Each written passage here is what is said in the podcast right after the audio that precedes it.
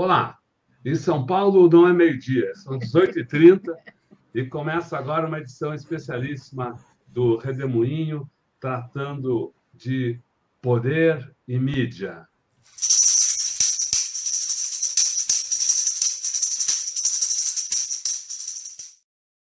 Ângela Carrato, é um prazer tê-la aqui nesse horário excepcional. Ângela Carrato é professora da Universidade Federal de Minas Gerais e nos fala sobre o quadro, sobre a conjuntura política, o quadro, nessa praticamente reta final da eleição do ponto de vista da mídia e do poder. Diga aí, Ângela. Pois é, boa noite, Eleonora, boa noite, Rodolfo, e boa noite a todos vocês nesse horário hoje um pouquinho mais tarde, né? Pois é, olha, gente, a, a eleição está na sua contagem regressiva. Faltam 10 dias para o 2 de outubro. E ah, se a gente observar as pesquisas e se a gente observar a quantidade de apoios que o ex-presidente Lula tem recebido, a chance dessa eleição se resolver no primeiro turno é cada dia maior. Né? E se isso é ótimo para a democracia, para o, o ex-presidente Lula, para todos que o apoiam, eu diria para a população brasileira, isso tem levado o desespero assinado, aceso, né? É, tornado é, quase que desesperador para ah, Ciro Gomes e para o próprio Bolsonaro, que disputa a reeleição. Entre esses apoios que o ex-presidente Lula recebeu tem recebido nesses últimos dias, tem uma quantidade enorme de brisolistas e pedetistas históricos que estão pedindo ao candidato Ciro Gomes que abra mão de sua candidatura, que apoie o ex-presidente Lula, tendo em vista que a gente vive um momento absolutamente excepcional. Não se trata de uma eleição comum. Nessa eleição, estamos decidindo se queremos a continuação desse projeto genocida, fascista, golpista, ou se queremos que o Brasil retorne à democracia, porque é disso que se trata. Né? Então, é, esses pedetistas e brisolistas históricos fizeram esse pedido ao ex governador né, do Ceará, ao Ciro Gomes, mas, ao que tudo indica, não teve ressonância. Aliás, ao contrário, Ciro Gomes tem aumentado né, o grau das críticas ao ex-presidente Lula, grande parte dessas críticas, eu diria, improcedentes. Né? E é curioso a gente ver essa reação uh, do Ciro Gomes, porque, pela lógica, era para ele estar concentrando as suas críticas, né, o combate a Bolsonaro, que é o segundo colocado né? até por uma questão da, da lógica política para subir.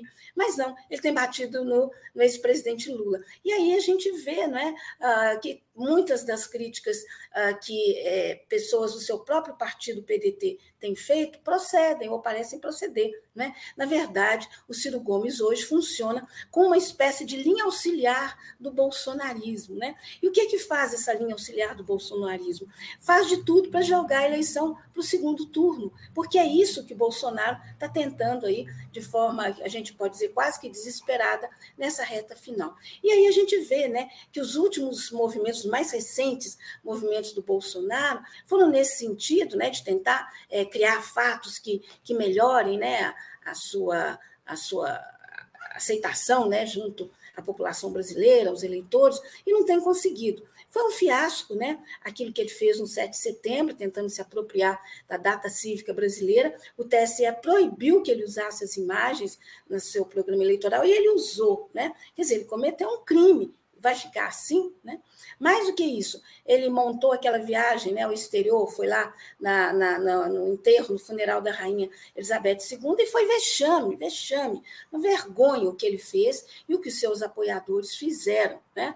É, enfim, um constrangimento, eu acho que nunca visto ah, em termos mundiais, em se tratando de um presidente. Né? E depois ele continuou o vexame ah, da tribuna da ONU, a tribuna mais importante, né, internacionalmente falando, que em vez de ele tratar dos grandes problemas hoje que preocupam o mundo, ele foi lá tratar de campanha eleitoral, fazer intriga e, como sempre, é, divulgar, né, distribuir é, as fake news que lhe são características. E por falar nessas fake news, nessa reta final de campanha, Bolsonaro está tendo um auxílio muito importante, né? muito negativo do ponto de vista da democracia, mas muito importante para ele, das igrejas neopentecostais, pelo menos de duas delas.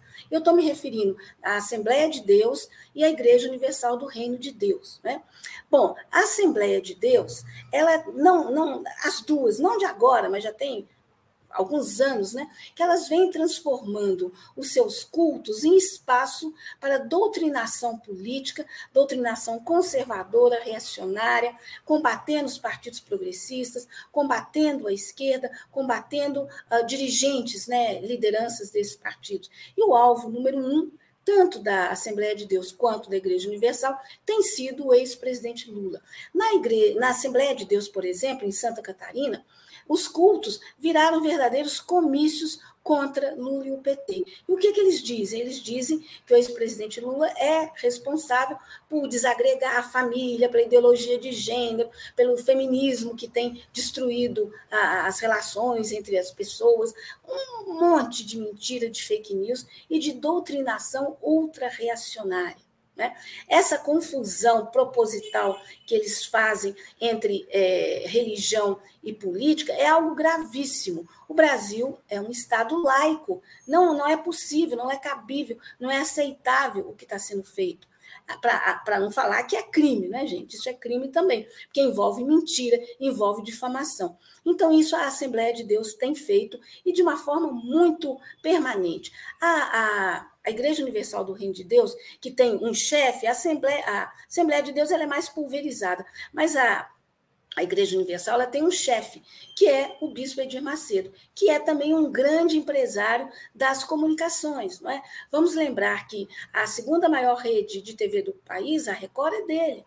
Além da Record, que numericamente tem mais emissoras do que a Globo, ele também é o dono, né, vamos chamar assim, de uma inúmeras emissoras de rádio, de TV, que se apresentam como educativas. E a gente pode somar isso tudo o jornal Folha Universal, que é a maior tiragem uh, da imprensa brasileira. Não é? é um jornal semanal com 2 milhões de exemplares. Todo esse, esse conjunto de veículos de comunicação, mais a, a, os templos da, da Igreja Universal, todos eles estão voltados para a catequização, digamos assim, contrária aos partidos progressistas, contra o ex-presidente Lula, e direto ou indiretamente, aí depende do culto, eles eh, favorecem Bolsonaro diretamente ou não, deixam subentendido. Uh, eu não, me dei por satisfeita de ouvir falar que estava acontecendo, não. Várias pessoas me falavam, me contavam, mas eu fui lá ver. Então, eu fui a dois cultos da Universal em Belo Horizonte. Eu fui no primeiro, no dia 27 de agosto, um sábado, e depois voltei no sábado seguinte. E o que, que eu vi? Gente, eu fiquei horrorizada com o que eu vi. O que eu vi foi, primeiro, uma pastora, no caso, a filha do Edir Macedo, a pastora Cristiane, né, é, pregando a obediência absoluta para as mulheres. As mulheres não devem aceitar nenhum tipo de empoderamento, que isso tudo é absurdo, é mentira, é contra a palavra de Deus, segundo ela, né? E as mulheres devem ser submissas à pastora, ao pastor, ao bispo da Universal, ao chefe, ao marido, né? E elas devem fazer o que é, o que lhes é determinado. E o que lhes é determinado é por exemplo, não votar em candidatos que não sejam os indicados pela igreja, pelos pastores. E aí, gente, foi dito em vários momentos nesse culto, culto para as mulheres, né? Foi feita essa essa caracterização. Deus é de direita, o diabo, Lúcifer, é de esquerda. E ainda seguida pergunta: vocês ficam com quem? Né? Bom, é, esse, esse culto, né, o culto das mulheres, reuniu na Universal em Belo Horizonte 5 mil mulheres. E é um culto que ah, a, a fala dos pastores não é ao vivo, né, no sentido de estar presente lá. É por telão, não é? a partir do Templo de Salomão, em São Paulo. E na, na, segunda parte né, desse, desse culto, aí entrou o marido da pastora Cristiane, o bispo uh, Renato, né, que é considerado um dos possíveis sucessores do Edir Macedo, e o bispo Renato aí pegou pesado. Se a pastora Cristiane fala com uma voz macia e tal, o bispo Renato já, né, voz estridente e forte, e aí foi fundo, né, dizendo que é inaceitável, não é, que, que o, o que está acontecendo no país, que as pessoas não, os fiéis não podem aceitar o retorno né, daqueles que fizeram absurdos e tal. Ele não cita diretamente Bolsonaro, mas tudo leva, né, tudo mostra que a, a pessoa que deve ter o apoio do, do, dos fiéis, ali no caso do rebanho é o Bolsonaro. E aí, no, na semana seguinte, eu voltei, porque eu queria ver como que seria né, um outro culto aí dedicado às mulheres. É importante lembrar essa preocupação né, dessas igrejas neopentecostais com as mulheres, porque as mulheres representam 53% do eleitorado brasileiro. E é nesse eleitorado que Bolsonaro vai super mal seja ah, das mulheres de modo geral, seja inclusive entre as mulheres evangélicas. Daí que eles estarem carregando né, essa coisa da submissão, tem que aceitar, tem que fazer do jeito que, que se manda e, e não pense, né? mais ou menos traduzindo, é isso. Já no culto seguinte, que era o culto para os obreiros, obreiros são as formiguinhas né, da Igreja Universal, homens e mulheres. Eles que são responsáveis por manter os templos funcionando, funcionam como espécie de auxiliares dos, dos bispos, das pastores e tal. E aí a, a frequência estava menor, não era mais 5 mil, devia ter o que no máximo 1.500 pessoas, entre homens e mulheres, e a conversa que foi colocada pelos, pelos, pelos bispos foi a mesma, da mesma forma. É, remoto, né, por telão, mas exigindo, né, praticamente, que essas pessoas é, combatam, onde quer que elas estejam, ambiente de trabalho, entre o grupo de amizades, na própria família, aqueles que representam o diabo, representam Lúcifer. Claro que antes, né, deixando claro quem que é Deus e quem que é Lúcifer, né? Lúcifer é o Lula, né, segundo eles.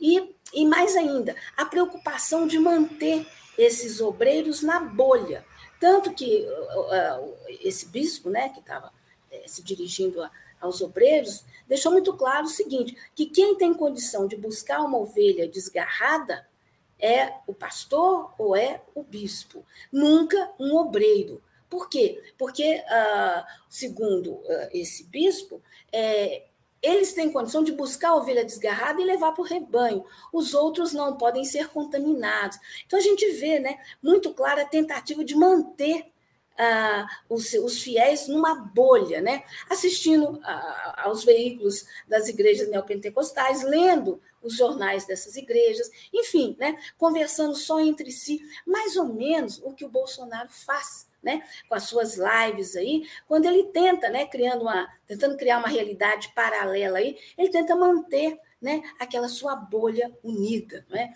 apesar de que ah, as coisas que ele fala são absurdas e fake news para tudo quanto é lado. Então, gente, isso é só uma amostra do que a gente vai ter, já está tendo né, nessa reta final de campanha. Muita coisa, claro, ah, vem né, é, a público, é, é, é denunciada, é noticiada, etc. Mas muita coisa não. Muita coisa está acontecendo aí nesse subterrâneo, nessa mistura absolutamente inaceitável entre política e religião.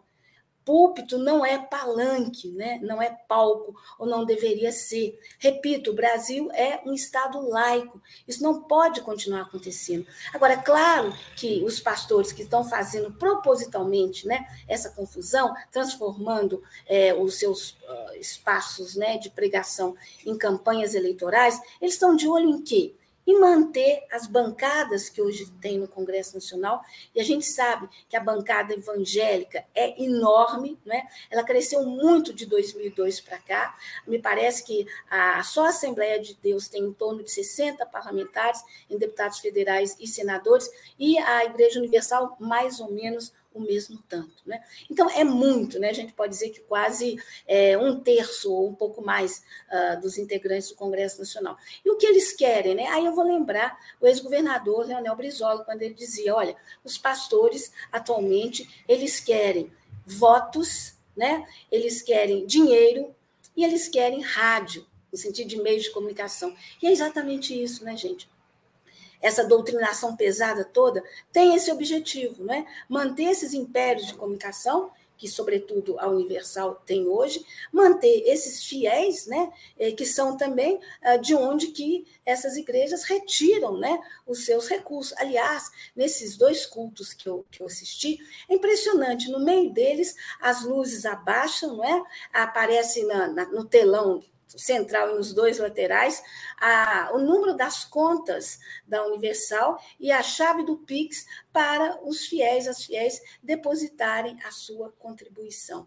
E essa, essa imagem né, das contas e, e do Pix fica uh, mais ou menos é, projetada por uns 15 minutos, e as luzes todas apagadas, é quase como se estivéssemos adorando, né, quem está lá estivesse adorando contas bancárias e chaves do Pix.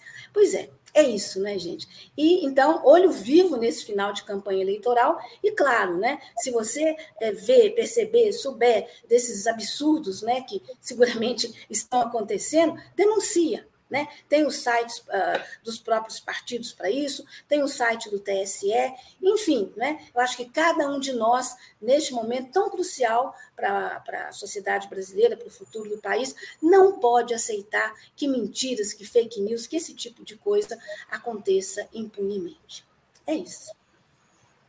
Legal, Angela. Legal, Angela. Muito obrigado, muito obrigado por sua participação aqui no, no, no Redemoinho e a gentileza de aceitar a troca de horário de hoje, que não, não podemos fazer ao meio-dia, como é o horário tradicional do Redemoinho, porque estávamos fazendo uma cobertura de um, um ato uh, da, na PUC de São Paulo, em memória uh, aos 45 anos da invasão da PUC, da resistência dos estudantes brasileiros, então e agora, e também a cobertura de um encontro do presidente Lula com representantes de entidades da terceira idade. A gente agradece muito a Ângela e a todos vocês e a, a, todos vocês que estão aqui nos acompanhando neste Redemoinho, que é um programa que a gente transmite de segunda a sexta-feira, sempre, quase sempre, ao meio-dia. Né?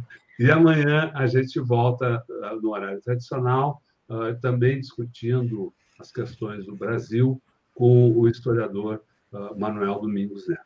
Muito obrigado, Ângela, muito obrigado a todos vocês que estão aqui com a gente e boa noite. Tchau, tchau. Tchau, tchau. Boa noite. Valeu.